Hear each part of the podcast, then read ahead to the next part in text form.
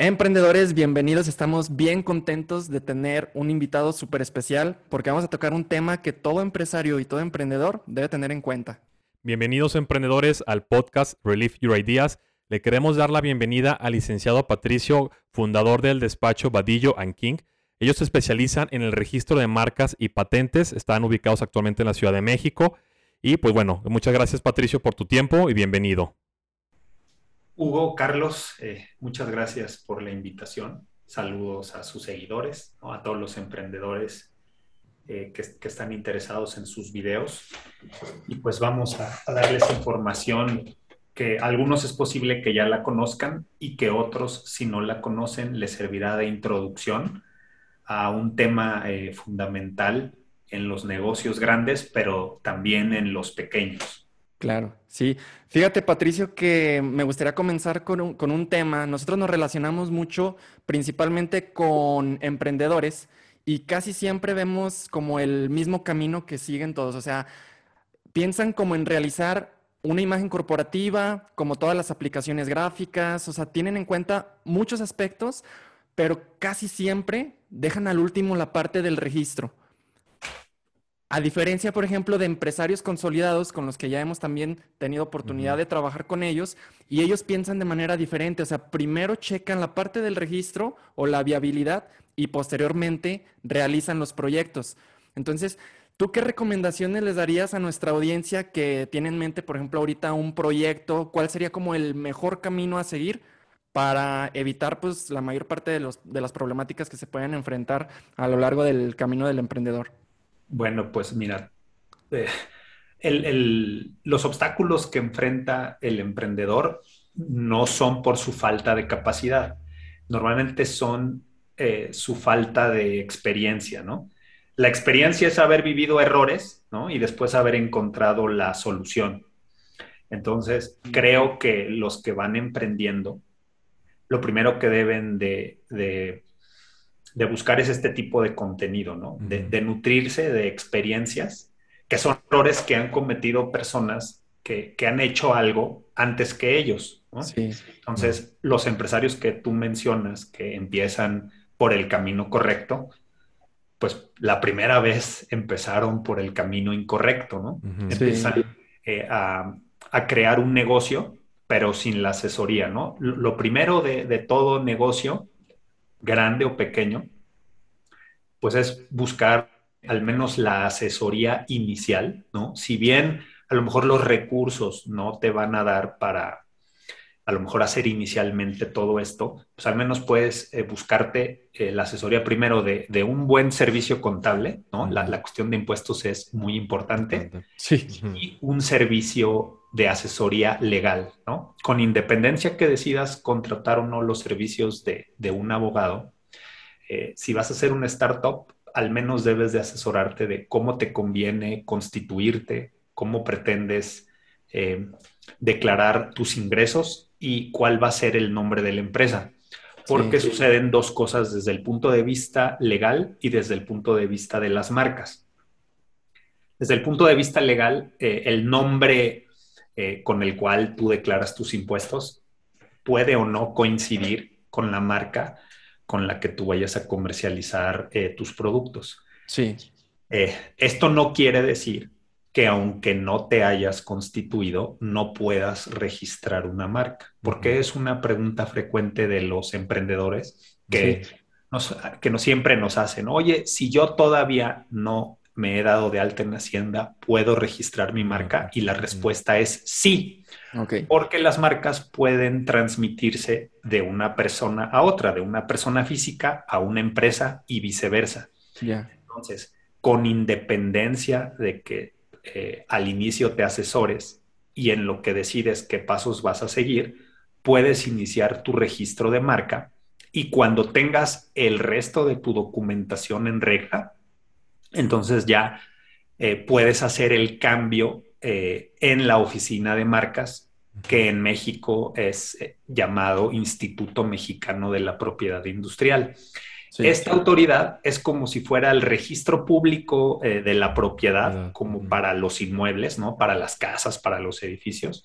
Entonces, este es un registro especializado que lleva el control eh, de la titularidad de todas las marcas. Entonces, como en una casa, cuando la compras y la vendes, hay una anotación en el registro público de la propiedad, pues igual cuando ya tienes tu marca registrada ante esa autoridad, los cambios sucesivos de titularidad de, esa marca, ahí se lleva ese control.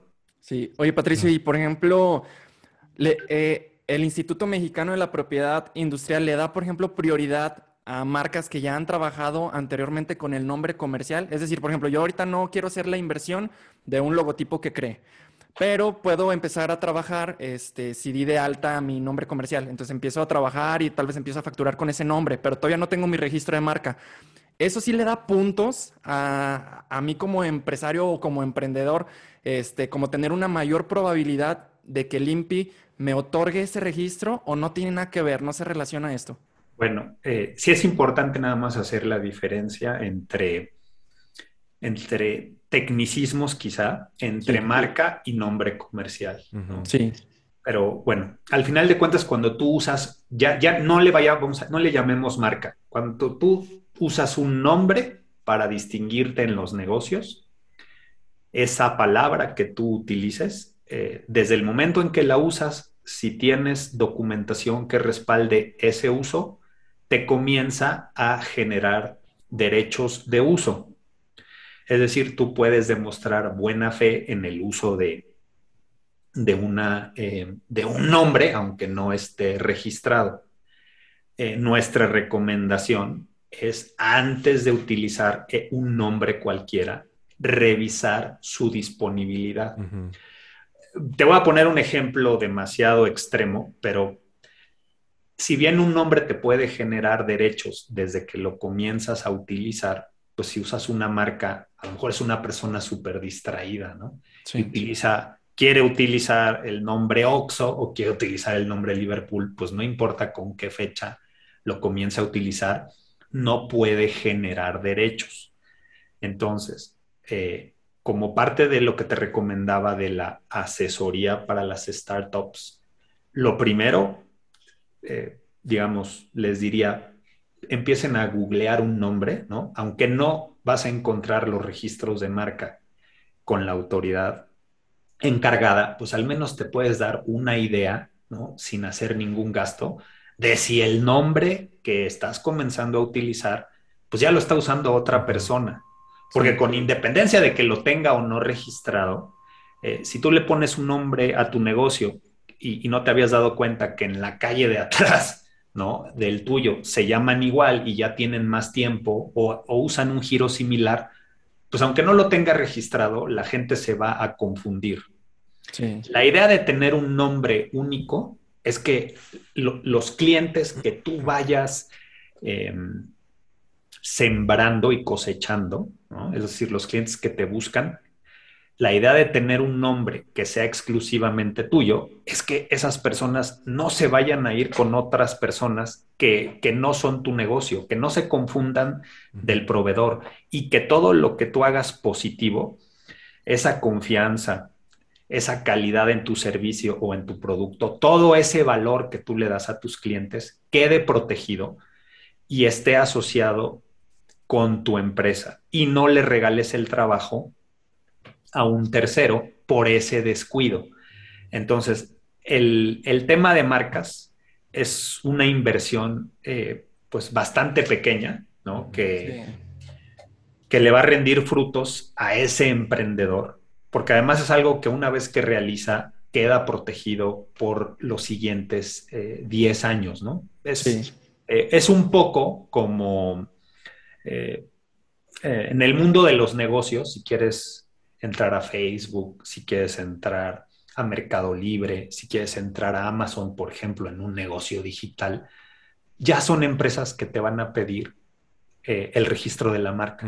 O sea, si tú, y si tú quieres, oye, que yo voy a trabajar con Soriana, Comercial Mexicana, con algún supermercado, ellos también dentro de sus políticas te dicen, pues qué bueno que tu producto es el mejor, pero si no tienes una marca registrada, yo no puedo adquirir eh, lo que me vendes o consumir el servicio que me, me ofreces. ¿Por qué? Porque se vuelven responsables, ¿no? La ley, eh, la ignorancia de, de cometer una infracción o una falta, pues no te exime de la sanción ni del cumplimiento de esa ley. Sí, Entonces esas empresas se protegen y te dicen, bueno, yo no quiero que por algún descuido de este nuevo cliente yo reciba como, como empresa constituida una sanción de no haber verificado que este eh, nuevo cliente potencial o nuevo proveedor potencial no tenga todo en orden. Sí. Em, si tú vas a iniciar un negocio y, quieres tener a alguien, a lo mejor vendes computadoras y pues quieres eh, que alguien te provea de los discos duros, de las tarjetas madre, de las fuentes de poder, pues yo supongo que un emprendedor, aunque no tenga experiencia, pues buscará un local ya acreditado, ¿no? y, tendrían que ser focos rojos o, las famosas red flags, que tú encuentres una empresa que no tenga un domicilio, que te diga que no te puede facturar, ¿no? Que tú veas que el nombre, ¿no? Que está copiando el nombre de otra empresa, ¿no? Es decir, toda la informalidad al final siempre se refleja en el usuario final y puede perjudicar al pequeño emprendedor. Sí, de hecho, Amazon tiene un protocolo bien estricto respecto a ingresar los productos como, sí, o sea, para el marketplace. Eh, trabajamos con una marca de skincare y parte de ese proceso fue el registro de marca para cumplir ese objetivo de entrar a Amazon. O sea, forzosamente te piden que tu marca esté registrada. Y esa verificación no la hacen en automático. O sea, sí hay personas detrás, o sea, pensaría uno que es automatizado, pero en realidad sí te toma tiempo la verificación. Por ejemplo, con ese cliente nos llevó verificarlo, o sea, dentro de Amazon más o menos como tres semanas, o sea, porque lo hacen de manera manual. Y aparte, una de las características que me llamó mucho la atención era que el registro tenía que estar visible dentro de la página web para que ellos pudieran certificar que realmente es tu marca. Entonces, el nivel de precisión que tienen dentro de Amazon, no, o sea, como que va más allá de la, de la parte de la automatización, que uno pensaría que, así es, pero no. Sí, fíjate, Patricio le comentaba a Carlos antes de iniciar. Yo cuando recién empecé mis prácticas profesionales hace ya unos 11, 12 años en una agencia de un profesor, me encargaba, bueno, algunas de las actividades que me asignaban pues era apoyar en registro de marcas de algunos, de algunos clientes como parte del diseño del branding y del logotipo. Yo recuerdo que en aquel entonces, pues era imprimir el formato, tu formato tamaño oficio, y lo llevábamos a una dependencia aquí en la ciudad de Aguascalientes, eh, Secretaría de Economía Municipal, que el INPI, la oficina regional que estaban en León, no sé si sigan todavía, visitaban cada 15 días esta dependencia, recogían las solicitudes y también atendían dudas de las personas que querían registrar, pues en el momento o que ya habían hecho el formato y querían aclarar algo. Y era, bueno, a mí en las, formatos que me tocó llenar en aquel momento, pues era algo simple, obviamente pues un poco más pues rupestre en el sentido de que era todo manual. Y ahora pues con toda la, evolución y la digitalización también de, la, de los procesos con, con INPI, siento o lo hemos percibido nosotros con algunos de nuestros clientes que están iniciando su idea de negocio, que lo notan un poco más complejo, eh, o sea, realizar este proceso. Y eh, puntualizando algo que comentabas hace un momento, que es muy importante el poder acercarnos con especialistas porque realmente es un punto clave previo a la pues, ejecución de la idea. De hecho, nuestro socio, en Jonathan, que él tiene pues, más experiencia que, nosotros en cuanto a los negocios, él nos comentaba que parte de su experiencia en pues, negocios que, que no han funcionado bien es que él los inicia primero aterrizando la idea, eh, lanzando el producto o servicio y ya después se enfoca en esta parte del registro, del posicionamiento, de la parte de branding. Y él se dio cuenta que realmente lo estaba haciendo al revés. Entonces fue que nos compartió, ¿saben qué? La, la, manera en que yo identifiqué que se tienen que ejecutar las ideas es primero registrar, o sea, una vez que ya tengas el nombre o el, el tema de la marca, registrarlo, después comenzar a posicionarlo y empezar a buscar el mercado pues para poder ya llevar a cabo esta, esta idea de negocio. Entonces es algo que a nosotros la verdad nos quedó muy, muy claro y que también lo compartimos con nuestros clientes porque sentimos que también es un proceso, eh, o más bien que sentimos que es el proceso adecuado para realizar eh, pues todo el, todo el esquema comercial. Sí, pero pues mucha desinformación, ¿no? Porque yo creo que un 95% vienen con el proyecto al revés, o sea, de que ya traen como avanzado y como dice Patricio, que te pones a googlear y resulta que van 10 marcas que podrían pertenecer como a la misma categoría. Entonces, ese sí sería un problema medio grave, ¿no? O sea. Mira, el, tema es que el universo de marcas va creciendo, ¿no? Así como hace, no sé, 15 años las redes sociales. A lo mejor no había tantos, tanto contenido digital, no había tantos youtubers, no había tantos influencers. Hoy que, que hay más, ¿no? Un universo de más competidores, pues hacer que tú quieres vistas en un video, pues ahora estás compitiendo con más personas, ¿no? Conforme las personas pueden hacer negocios digitales ¿no? y comercializar por Internet, pues aumenta el número de, de competidores. Y si hay 5.000 nuevos competidores, pues se necesitan 5.000 nuevos nombres para que esas personas puedan distinguirse, no solo en su propio beneficio, sino también en beneficio de los consumidores. O sea, las marcas no solamente, eh, aunque sí le pertenecen a un titular, tienen un doble propósito, ¿no? Proteger al titular en, en su en su propio prestigio que va adquiriendo conforme realiza una actividad pero también tienen la función de que los consumidores queden protegidos. Cuando tú quieres comprar un producto, eh, tú buscas cierta calidad, ¿no? O ya la asocias a una determinada marca. Si cualquiera pudiera usar cualquier marca y no hubiera ninguna sanción, pues a lo mejor tú pides un borrador y el borrador que buscabas te lo vendió una persona que no era la que te entregó el primer el primer borrador con la calidad que, te gustó y recibes uno de una calidad inferior. Entonces los consumidores también están protegidos a través de este sistema, de que, las, de que si existe certeza de la fuente de producción de un producto o de un servicio, el que lo va a consumir tiene un grado de certeza de que va a recibir eso mismo que estaba solicitando. Entonces, como lo menciona Hugo, sí se ha hecho más complejo el registro de, el registro de las marcas. Alguna gente nos pregunta que si es posible que, ellos mismos pueden, puedan realizar el trámite y la respuesta es sí, pero entre comillas, Es decir, sí lo puedes realizar tú, pero no sabes si el trámite va a ser satisfactorio. Es decir, al menos si lo quieres hacer tú, por lo menos tienes eh, que solicitar la asesoría de un profesional que te confirme que esa marca sí tiene buenas posibilidades eh, de, registrarse y de que al final obtengas derechos exclusivos de ese nombre. Eh, también em, hay actividades de, en cuestiones de marcas que están más saturadas que, que otras, ¿no? Sí. Es decir, que, que hay em, categorías de servicios o categorías a lo mejor de productos que se venden poco o que son muy especializados y que solo eh, pocas empresas tienen capacidad de producir, pues ahí habrá menos marcas porque hay menos competidores. Eh, por ejemplo, un sector ¿no? donde, donde aparecen, yo creo que todos los días nuevos negocios, es el sector restaurantero, por ejemplo. No se necesita, abres un restaurante hoy, lo puedes cerrar mañana y mañana vuelven a abrir tres. Sí.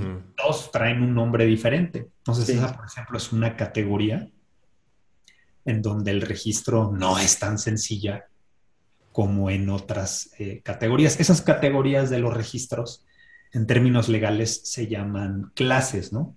Para que alguien pueda hacer un registro, primero tiene que identificar su sector dentro de, dentro de estas clases. Tiene que ver si presta un servicio o si vende un producto, o a lo mejor las dos, ¿no? Si va a ser una tienda, ¿no? Si va a ser un comercio. Eh, y, hay, en ocasiones eh, un solo registro no, no resulta suficiente para cubrir eh, toda su actividad. Y la idea de, asesorarte es que puedas ver a futuro si vas a crecer, eh, qué otras actividades que no realizas hoy deben de quedar protegidas eh, para que a lo mejor dentro de seis meses que tengas mucho éxito no requieras otro registro. Sí. Y eso es algo que no, eh, que no reciben cuando van, por ejemplo, a las oficinas regionales o cuando van al Instituto Mexicano de la Propiedad Industrial.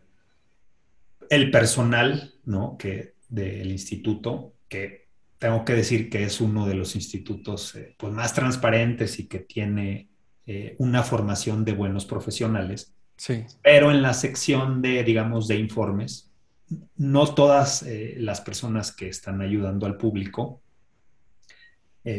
a veces tienen toda la experiencia, ¿no? a veces puede ser que hay una persona en informes que sí tiene muchos años y que súper asesoró.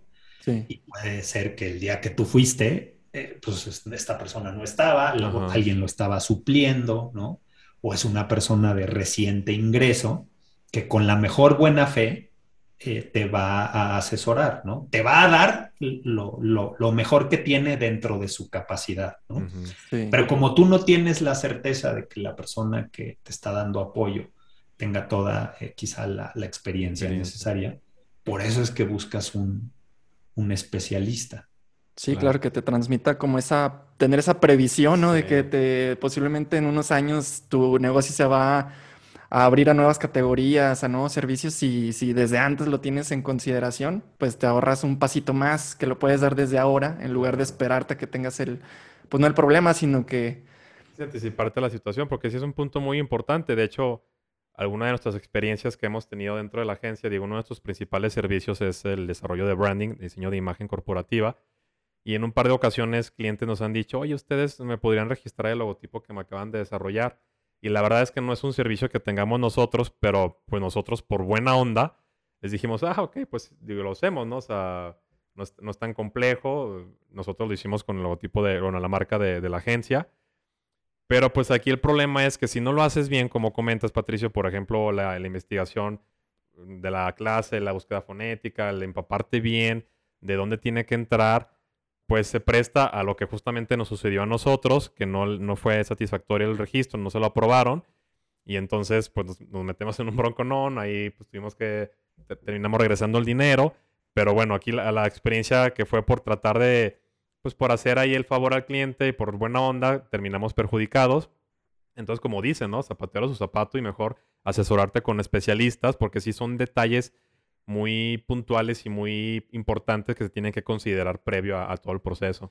Sí, pues no, o sea, alguien que se avienta solito a hacer la, el registro de marca, la realidad es que asumes un riesgo pues muchísimo mayor a que si alguien te va acompañando a lo largo del proceso, ¿no?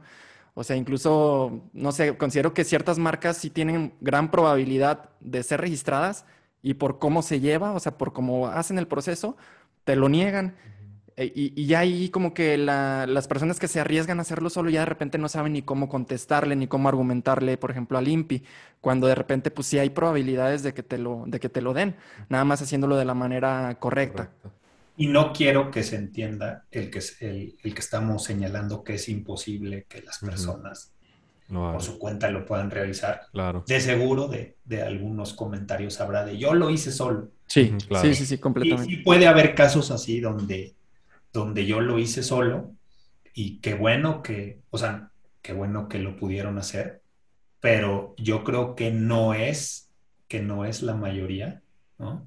Que, es algo muy eh, delicado, como, como construir tu casa. Oye, si no eres arquitecto, la puedes construir tú, pues, pues sí, ¿no? Si, si te pones a investigar y lo haces, pues a lo mejor si terminas haciendo tú eh, tu propia casa, y, a lo mejor te ahorraste el arquitecto, ¿no? Y te, ahorraste a los trabajadores de la construcción. Pero si contratas a un profesional, pues con mayor probabilidad eh, puede ser que te quede pues una mejor residencia, ¿no? Haciendo eh, uso de este ejemplo, eh, pues en el tema de, de, lo que está mencionando Hugo sobre temas de, de branding y de marcas, ¿no? Si tú tienes una casa, tú no, y no, y no está tu nombre, pues no le invertirías dinero, ¿no? No la mandarías pintar, no le mandarías hacer un tercer piso, no le cambiarías las puertas, hasta en tanto esa casa no esté a tu nombre o tengas un derecho de uso sobre esa marca, ¿no? Por ejemplo, que a lo mejor rentaras la casa, pues en ese caso sí le harías alguna modificación, pero en una casa abandonada que no sabes de quién es, pues no estarías invirtiendo dinero, ¿no? Entonces, una marca que sobre la cual tú no tienes un documento que te acredite como el usuario o titular exclusivo, pues no conviene hacer un gasto, por ejemplo, en un diseño o en un tema de branding hasta que no asegures el nombre. Entonces, regularmente, pues una vez que tienes el nombre, ya puedes ir a una de estas agencias de diseño y entonces ya le pueden meter ellos eh, ideas, ¿no? colores, el diseño corporativo, hacerte un logotipo aparte, pero ya partiendo de lo fundamental, ¿no? Que es que tengas el, el, nombre y que cuando te hagan ese diseño, que por supuesto que va a potenciar la marca, pues sea sobre algo que, que es tuyo, ¿no? Es que ya sabes que ese nombre eh, lo tienes para ti y entonces acudes a la agencia de diseño. Es decir, yo iría, ese sería como el ideal. Y yo te diría, bueno, si no se puede el ideal, que al menos la tengas en trámite, ¿no? Que al menos la estés tramitando, sí. ya para hacerle otra inversión a, la marca, ¿no? ese sería como, eh, pues como el consejo que le daríamos a los, a los emprendedores, ¿no? Que no, que no comiencen, es decir, al revés, desde este punto de vista que, que les compartimos de malas experiencias que, que, han tenido emprendedores. Desde luego puede haber casos contados donde haciendo todo en desorden, ¿no? Y de una forma no ideal, se llegó a un resultado satisfactorio, pues sí, sí existen esos casos, pero son, la verdad es que son contados, ¿no? Yo creo que no vale la pena el riesgo en contra de los costos que, que, te puede generar hacer las cosas adecuadamente, ¿no? A lo mejor te acercas con un especialista, le pides solo la asesoría para que te diga cuáles son los puntos que tienes que aterrizar. Ya que los tengas, eh, pues puedes regresar para completar aquellas cosas que no eh, puedas realizar por tu cuenta o que ya estés convencido, ¿no? Con base a la, esa asesoría que recibiste, que estás con el profesional correcto, ¿no? Ya. Oye, Patricio, una pregunta. Este, vamos a suponer que una marca, un emprendedor comienza su marca, le empieza a hacer publicidad, se empieza a posicionar este emprendedor no sabe que su marca pues sí tiene buen porcentaje de probabilidad de ser registrado en, en INPI, pero no se preocupa por realizar ese registro. Vamos a suponer que pasan tres, cuatro años y ya la gente empieza a ubicar la marca, pero no es lo suficientemente famosa como para que empiece a figurar, no sé, en medios masivos. Sin embargo, pues ya está ahí posicionada de manera local. Otro empresario se da cuenta, pero este otro empresario es medio mañoso, por así decirlo, y va al INPI y registra la marca que este otro empresario, o sea, el primero, ya trabajó. O sea, ¿el, el INPI se pone a investigar ese tipo de situaciones o nada más se basa en los registros que el segundo empresario presenta ante ellos y le da el registro a esta persona? Es decir, ¿puede haber ese caso de que se roben una marca ya trabajada por un descuido del primer empresario? Sí, eh, y la ley contempla que, digamos, la ley tiene estipulaciones, ¿no? Eh, prevé esos supuestos, ¿no? De donde una persona eh, que no registró una marca, tiene muchos años utilizándola y le ofrece los medios legales para recuperarla, ¿no? Es decir, sí existe manera de que si te secuestran una marca, como en el ejemplo que tú das, donde una persona la comenzó a usar de buena fe, ¿no? Se, concentró en el negocio, en atender a sus clientes, pero olvidó ese aspecto. Sí. Y otra persona llega y, dice, ah, pues esta marca está eh, suelta, por así decirlo, no le pertenece a nadie. Si yo eh, me apropio de esa marca, pues quizá también me pueda apropiar de los clientes de, este primer eh, emprendedor y entonces va y la registra. Y si siguiera esta conducta esta persona, pues después trataría de comenzar un procedimiento de infracción, ¿no? Para sancionar a la persona que comenzó a utilizar, ¿no? En, en, principio la marca e intentar sacarlo del mercado presionándolo con las sanciones que establece la ley. Pero la ley prevé ese supuesto del usuario que por algún problema eh, no pudo, no registró. Existen eh, dentro de, la ley de, marcas unas causales de, nulidad, ¿no? Ahí requieres forzosamente de, contratar a un profesional que te asesore y revise en, en qué fecha está este eh, oportunista que, se llevó tu marca, en qué, en qué fecha adquirió derechos de esta marca, ¿no? ¿Cuánto tiempo ha pasado desde que eso sucedió y esos remedios están limitados eh, por el tiempo, ¿no? Esto es parecido, ¿verdad? A, cuando hay una casa abandonada, tú llegas y la ocupas e inicias un procedimiento para apropiarte de esa casa. Tiene que pasar cierto tiempo para que adquieras esos derechos. Y si pasa ese tiempo, aunque te hayas quedado con esa casa de forma oportunista, eh, pues tu derecho después se perfecciona y ya no hay manera de que te quiten esa casa. Lo mismo sucede con, las marcas. Si alguien se apropió de esa marca de forma oportunista, pero la primera persona que la usa no se entera y pasa un determinado tiempo, ya no va a tener un remedio para quitarle a esta primera persona el derecho de registro. No lo van a poder eh, a la primera persona expulsar del mercado porque una de las limitaciones que establece la ley es que el que tiene el derecho más antiguo eh, tiene manera de no ser sancionado porque comenzó a adquirir derechos desde el uso. El tema es que no va a poder crecer, o sea, ya no podría, eh, por ejemplo, hacer una franquicia, no podría abrir nuevas sucursales, porque su derecho está vinculado a una fecha y a un sitio donde comenzó a operar y, el y la otra persona, el oportunista, si ya pasó ese tiempo y, nadie le cuestionó ese derecho, tiene eh, toda la manera de abrir sucursales extras, ¿no? Y digamos, rodear a la primera persona eh, de, negocios. Y además va a ser la única persona que se va a poder anunciar que, tiene un registro de, marcas, ¿no? Entonces sí se dan sí. Estos, estos casos que mencionas. No sé con qué... Eh, pues no sé con qué frecuencia sucedan, ¿no? Sí. Eh, lo importante es que sí, la primera persona que comenzó a usar la marca, que estamos hablando que entre una asesoría y entre su registro de marca y haber contratado a un diseñador, a lo mejor puede completar todo eso con una inversión de abogados y de diseñadores, a lo mejor con 20 mil, 25 mil pesos, es suficiente para adquirir los derechos. En comparación contra un juicio para recuperar una marca que puede ser un proceso que te lleve dos años o más, porque pues en México hay varias instancias, ¿no? Tenemos el juicio de amparo, entonces hay litigios que pueden durar cinco o seis años, en donde vas a estar con la incertidumbre de si recuperas o no recuperas ese nombre.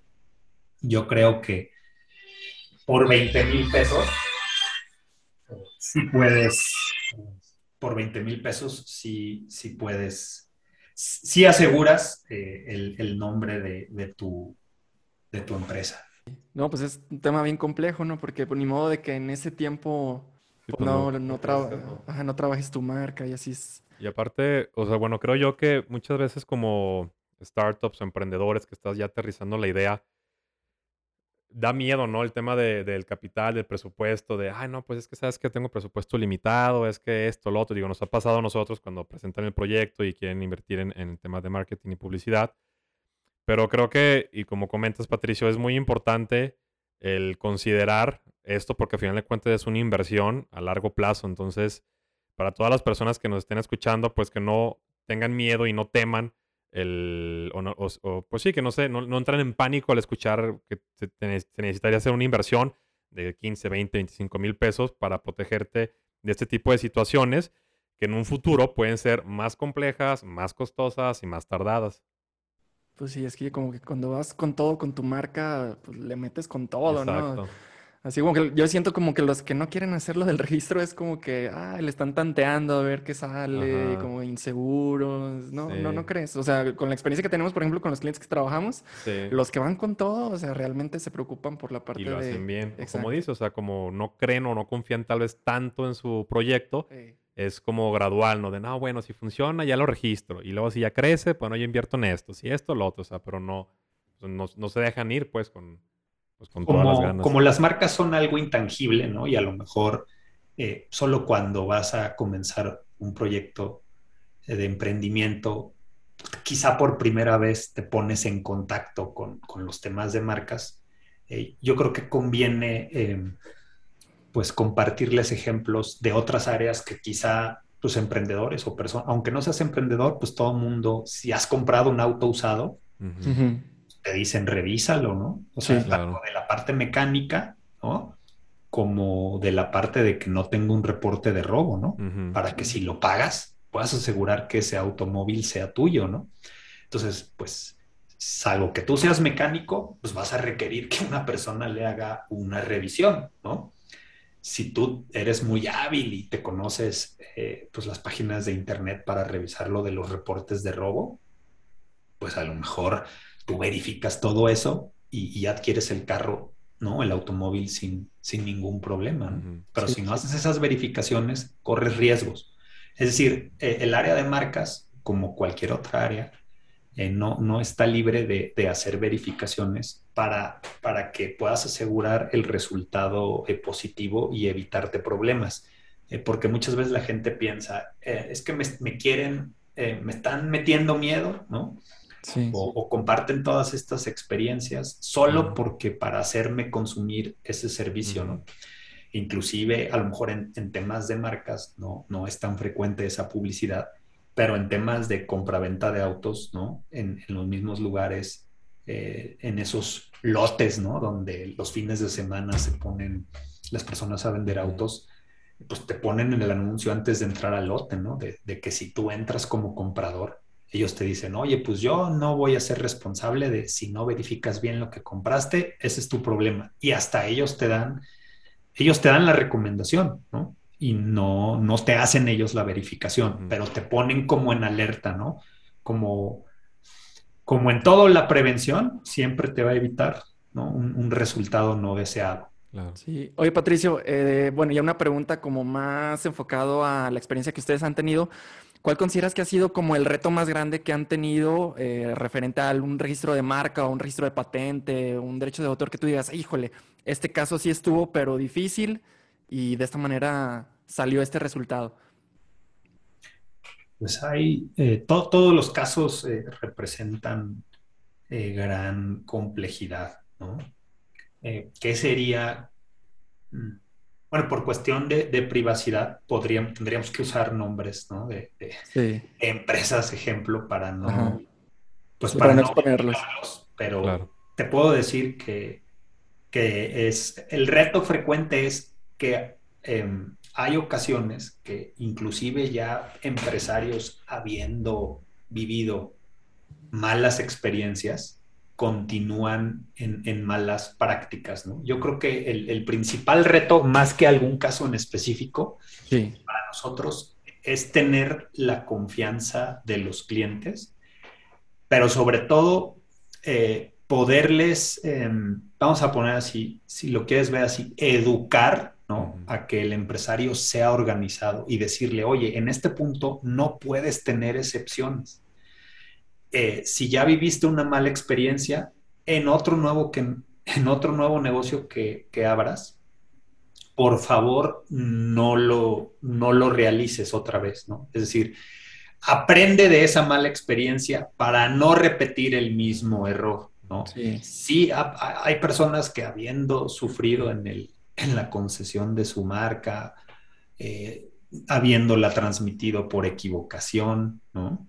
Eh, un caso que no llevamos nosotros, pero que es como que conocido, es el, tema de, las marcas. Eh, por ahí hay un litigio de, sobre la artista mexicana Frida Kahlo. Oh, ya. Donde, pues, eh, no, no, conozco la verdad de los hechos, ¿no? Yo creo que sí separaría entre la verdad de los hechos y, y, la verdad jurídica, ¿no? La verdad jurídica, pues, es lo que tú puedas demostrar dentro de un juicio Quizá las cosas sucedieron de otra manera, pero tú en un juicio solo las puedes demostrar de una, de una forma. Y si no las logras acreditar, pues no te van a dar la razón. Ahí, dentro de este asunto, em, aparentemente los familiares de Frida querían hacer un negocio, ¿verdad? Porque tenían derecho, no eran los herederos, ¿no? De los derechos de las obras, ¿no? De, la parte de Frida, de su imagen, de las marcas. Y se trataron de asociar con otras personas. Y en lugar de haber em, solamente, mm, pues quizá platicado de, de cuáles eran los alcances del negocio, en lugar de hacer una licencia de marca, ¿no? Que es un permiso para que otra persona lo utilice, cedieron los derechos. Entonces, al ceder los derechos, eh, esa marca salió del patrimonio de la familia, ¿no? Yo no te sé decir si los engañaron y por eso firmaron una sesión, si no estuvieron correctamente asesorados, pero de este caso, ¿no? De una marca muy importante, ¿no? Y de una artista también muy reconocida, esa pequeña diferencia entre te presto mi marca, ¿no? Entre, entre te la presto y te la transfiero en la totalidad, pues perdieron un, un negocio, ¿no? A lo mejor de inicio sí lo sabían y después, y después se arrepintieron, porque no quiero decir cuál de las partes tenga razón. Sí. Porque unos alegan que no debieron haber hecho esa transmisión de la marca. Y si me hubieras dicho a mí, yo, o si nos hubieran consultado a nosotros, pues hubiéramos puesto primero en contexto a esa persona de, mira, si, le, si cedes tú los derechos, pierdes el control de esa marca. Ya no es tuya, ya es de otra persona. Ya el vínculo familiar que tienes con la artista, sus derechos, los pierdes. Ahora es esta persona que adquirió la marca quien la podrá explotar a su antojo Mientras que una licencia, ¿no? Es un contrato que tú puedes estar, establecer reglas de cómo se va a usar esa marca y donde ambas personas obtengan un beneficio. Es decir, ese eh, licenciatario, que es la persona que recibe el permiso, puede ya hacer inversiones, pero, pero bajo ciertas reglas que tú le puedes todavía establecer, porque sigue siendo tú el titular de esa marca. Ya. Entonces, ese, por ejemplo, eh, creo que puede ser un, em, algo ilustrativo para, los emprendedores que nos escuchan, de que eh, grandes y pequeños cometen, eh, pues cometen este tipo de errores, ¿no? Es decir, nosotros lo estamos analizando sin conocer los detalles, ¿no? Pero el conflicto que hay en ese asunto radica en que aparentemente una eh, unas personas se sienten afectadas y no, y, no comprendieron quizá el acto que estaban realizando. Es decir, ya no pueden obligar a, los nuevos titulares a que les regresen la marca. ¿no? No, no, no me imagino todo el dinero que, no solo la marca, sino todo el dinero que está inmerso en, ese nombre, o sea, imagínate. Vamos a hacer una pausa muy pequeña, nada más para hacer un cambio de cámara, ¿verdad? Pues cuando estuvimos en México, o sea, digamos, cuando comenzó en los inicios el despacho, tuvimos la oportunidad de... No sabíamos que estábamos, por ejemplo, registrando, antes de que saliera eh, el reality show de Gran Hermano. Ah, ok. Eh, nos bueno, a, nuestra oficina le encomendaron el trabajo de de hacer esos registros, ¿no? Por ejemplo, de Gran Hermano. Sí. Em, también estuvimos a cargo de, por ejemplo, el mantenimiento de, la marca de Fórmula 1. Mm, ok, ok. Pero estas situaciones en, términos de, las marcas eh, van cambiando, ¿no? También tenemos, por ejemplo, la, confianza de, de, otras oficinas extranjeras. Ajá. Por ejemplo, en México eh, nos encomendaron, por ejemplo, el cuidado y el registro de, una marca de, whisky, ¿no? Muy, muy prestigiosa, ¿no? Escocesa, Macallan, ¿no? Ah, que además tienen, pues, otras, pues, otras marcas, ¿no? Eh, la red social, ¿no? ahora sí que la red social eh, a, través de, de, otra oficina que nos tiene confianza en alianza con nosotros, nos encomendaron eh, la protección ¿no? de aspectos de tecnología de, la red social este, más, más importante, ¿no? Sí. probable, ¿no? Ese tipo de empresas no, em, pues consideran que si tú te haces publicidad con su nombre, estás haciendo un uso, ah, un uso, eh, digamos, te estás aprovechando del prestigio de ellos para tu mm. sobresalir, ¿no? De alguna manera eso puede ser, eso puede ser cierto, ¿no? Pero si em, a lo mejor a niveles de redes sociales no, no hay que hacerlo, pero si tú vas a contratar a una persona, pues tú vas a querer saber qué, qué asuntos relevantes ha tenido, ¿no? Claro.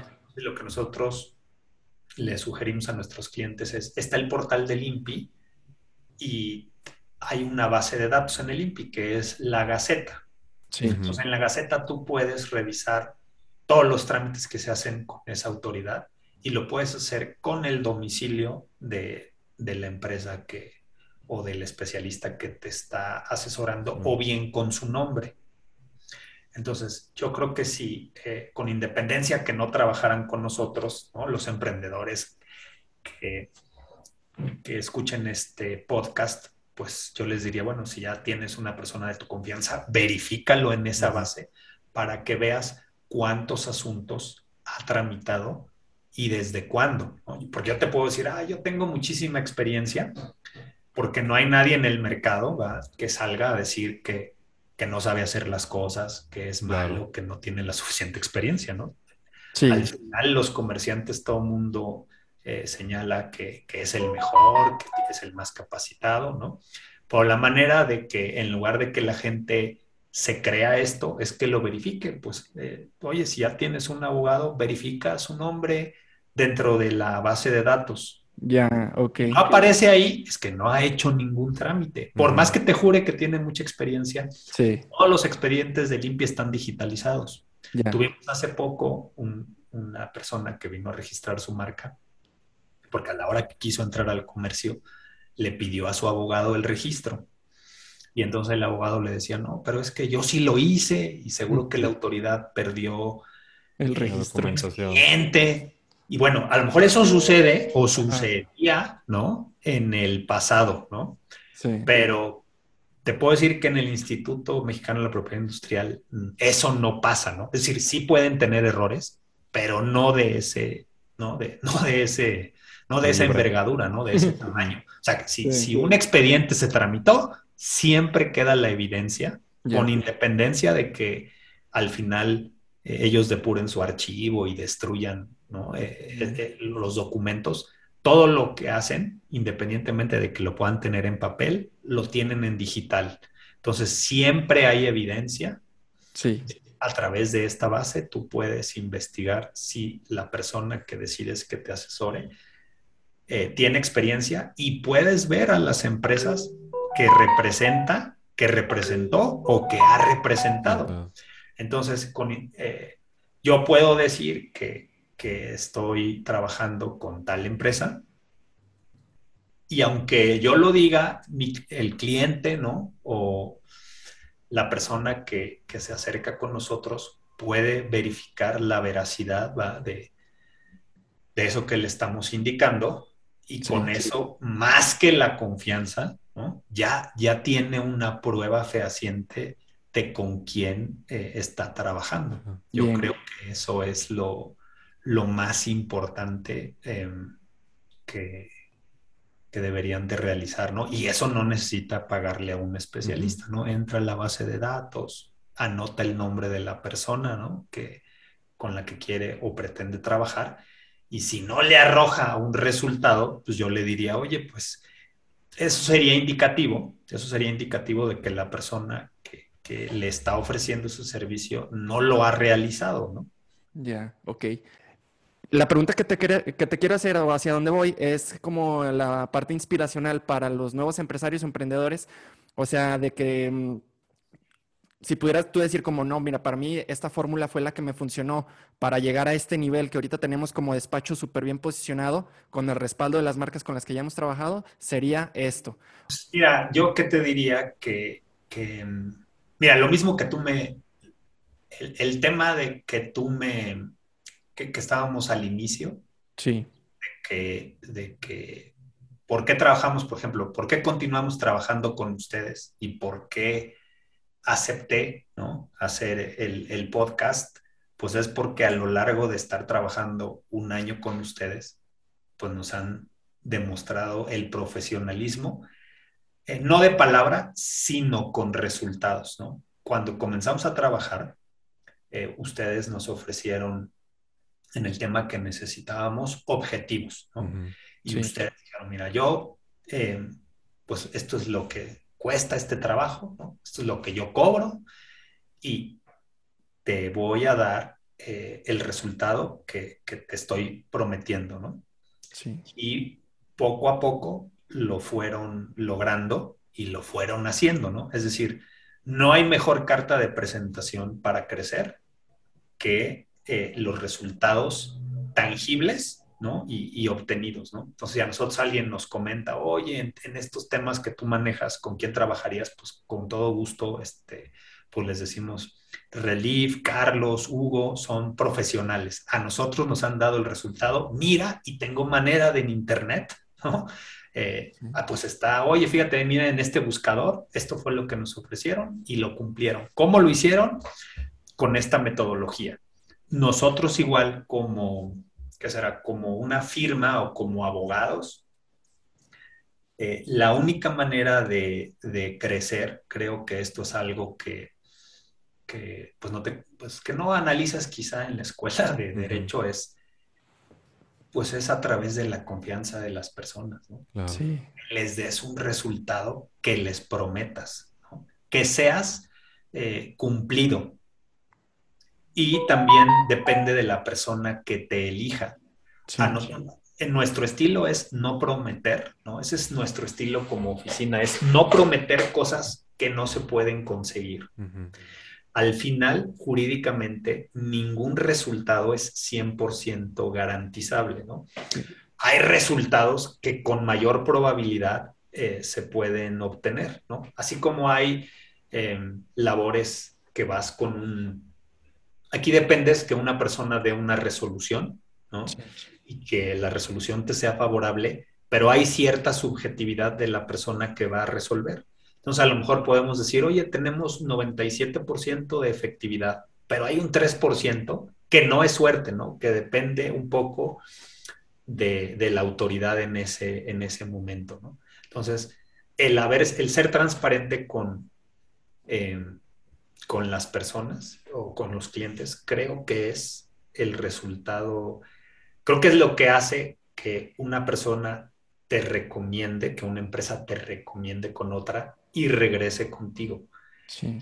Y todo porque lo, al final no lo hemos hecho como, como una manera de negocio, ¿no? Es decir, eh, yo haría esto, eh, haríamos esto inclusive aunque no lo cobráramos, ¿no? Porque para nosotros es, es muy interesante eh, estos temas, ¿no? Son cosas que a mí me llaman mucho la atención a las demás, a las personas que colaboran con nosotros lo hacen porque les gusta, ¿no? Con independencia eh, a lo que económicamente pueda llevar. Entonces yo creo que lo primero es que hagas las cosas con gusto, que las hagas bien y los resultados yo creo que vienen con el tiempo, ¿no? Evidentemente, eh, pues la, la, cuestión de marketing, ¿no? De que te des a conocer, sí ayuda, pero al final, imagínate que este video tuviese 50 millones de views y tuviéramos 50 millones de consultas, que nos, evidentemente, como que nada más nos contactaran 10 mil nuevos emprendedores, ya sería un gran logro. Pues esos emprendedores van a venir con una expectativa. Claro. Si no reciben lo que les estamos prometiendo en el video, se decepcionan y no, y no regresan. Entonces, nosotros eh, eh, digamos, eh, sabemos que el día que, un cliente trabaja con nosotros, eh, no, no se cambia, ¿no? En, ese sentido, yo creo que no tenemos miedo de la, de la competencia porque así que quien nos prueba no nos deja. ¿Por qué? Por, por el compromiso, por el servicio, porque además tenemos otras actividades que hacemos por mero, por mero gusto, ¿no? Hay empresas muy grandes, ¿no? Em, representamos a, una empresa restaurantera muy conocida de México que se llama Grupo Andersons. Y tienen pues muchos eh, negocios como por ejemplo Señor Frogs, ¿no? En las playas, ¿no? Que es ropa y que es el restaurante, ¿no? Eh, otros restaurantes de lujo como Harris, ¿no? Ese tipo de, lugares, ¿no? Entonces, eh, alguna vez hace unos, ya antes de la pandemia, ¿no? Hice un viaje ahí de, de descanso a Las Vegas y encontramos un, restaurante dentro de uno de los casinos, ¿no? Ahí en, el strip de Las Vegas y, pues entré yo a consumir, ¿no? Ahí, porque me dio gusto encontrar un lugar mexicano, ¿no? Sí. Exitoso y pues le mandamos eh, la foto a uno de los... Em, pues a uno de los dueños de la marca, ¿no? del personal ahí dentro de la empresa. Sí. Y ellos desconocían, ¿no? Que, tenían, es decir, solo pocas personas sabían que, que, tenían ellos una sucursal ahí, ¿no? Entonces a veces, pues obviamente estaban, digamos, sorprendidos y de, oye, ¿cómo es que estás de vacaciones, no? Y, y estás revisando, no, pues lo vi, me da gusto. Sí, claro. Es parte de, es parte de haber impulsado algo que tú te, que tú te sientes eh, parte de, la empresa. O sea, porque si nosotros no apoyamos las marcas de nuestros clientes, no tenemos sentido de existir. O sea, si, si las marcas de nuestros clientes no, em, no son exitosas, no, no, tiene, no, no nos van a buscar más, ¿no? O sea, si una marca deja de existir, no hay necesidad ni de registrarla ni de renovarla, ¿no? Entonces, a la vez somos partícipes de, de ese crecimiento, ¿no? Sí, súper. Yo creo que ese es el diferenciador clave, ¿verdad? De las personas que tienen éxito y los empresarios como Patricio representando a Vadillo King, de las personas que se sienten parte de la empresa para la que trabajas o el proyecto que te contrata. Ese es un factor diferenciador que yo creo que muchos de los empresarios y emprendedores que nos están escuchando o gente que quiere emprender, pues lo, lo pueda tener en mente desde el inicio, ¿no? O sea, realmente lo que es ponerse la camiseta, o sea, lo que representa, porque muchas veces se dice pero como que ya está muy trillado, ¿no? Le de ponerte la camiseta y no, no sabemos realmente el impacto que puedas tener con pocas acciones, pero muy precisas que puedas... Y, crear esta sinergia con tus mismos clientes, ¿no? Como comenta Patricio, no, no eh, sentirte ajeno, sentirte independiente, sino que realmente pues es una dualidad que se tiene que generar pues para que ambas partes crezcan y un ganar-ganar. Exacto. Patricio, pues queremos agradecerte por el tiempo que has invertido en este podcast. Sin duda, muchos de nuestros seguidores se van a llevar no solamente información, sino que también acciones que pueden empezar a tomar en cuenta desde ya, o sea, desde a partir de que vean este video. Este, tanto empresarios que no han realizado, por ejemplo, su registro, emprendedores que también tienen en mente. ¿Cómo te podemos encontrar, Patricio, en redes sociales? Pues mira, pueden buscar nuestra, nuestra página de internet, eh, yo creo que sería bueno que en el video se pusiera la línea, ¿no? Porque igual si nada más la comento, podría alguien tomar nota equivocada de, esa dirección, pero a través de nuestra página de, internet, vadillo-medioking.com, patentes, marcas y derechos de autor. Si nos buscan, ahí encuentran los datos de contacto y pueden encontrar el correo para que nos hagan llegar sus dudas sobre eh, los servicios o, si quieren alguna asesoría o si nada más quieren platicar de su, de su asunto, ¿no? Pero sí te agradeceríamos incluir en el video ese punto porque sí eh, el, que lo puedan anotar las personas que, estén interesadas en, contactarnos. Claro que sí, y también los pueden encontrar como registro de logotipo en el primer lugar de posicionamiento natural en Google, registro de marca solamente por abajo de las instituciones de gobierno también posicionados en el top 5 de Google, es decir, no solamente está posicionado a nivel nacional con los trabajos que ya realizaron, sino que también ya están en los primeros lugares de búsqueda en Google. Así los pueden encontrar también fácilmente. Vadillo King. Y pues Patricio, también invitarte al evento que estamos nosotros organizando en Guadalajara, es en noviembre, es en Expo Guadalajara. Así es, Expo Guadalajara, el 11 y 12 de noviembre. El evento se llama Relieve Your Ideas y vamos a reunir a 10 mentes que van a estar compartiendo este tipo de experiencias, información y herramientas prácticas para empresarios y emprendedores que necesitan ese punch en sus negocios, ese cambio de mentalidad. Perfecto, Patricio. Pues muchísimas gracias por tu tiempo y aquí vamos a seguir en contacto. Muchas gracias, Patricio. Gracias, un saludo. Hasta luego.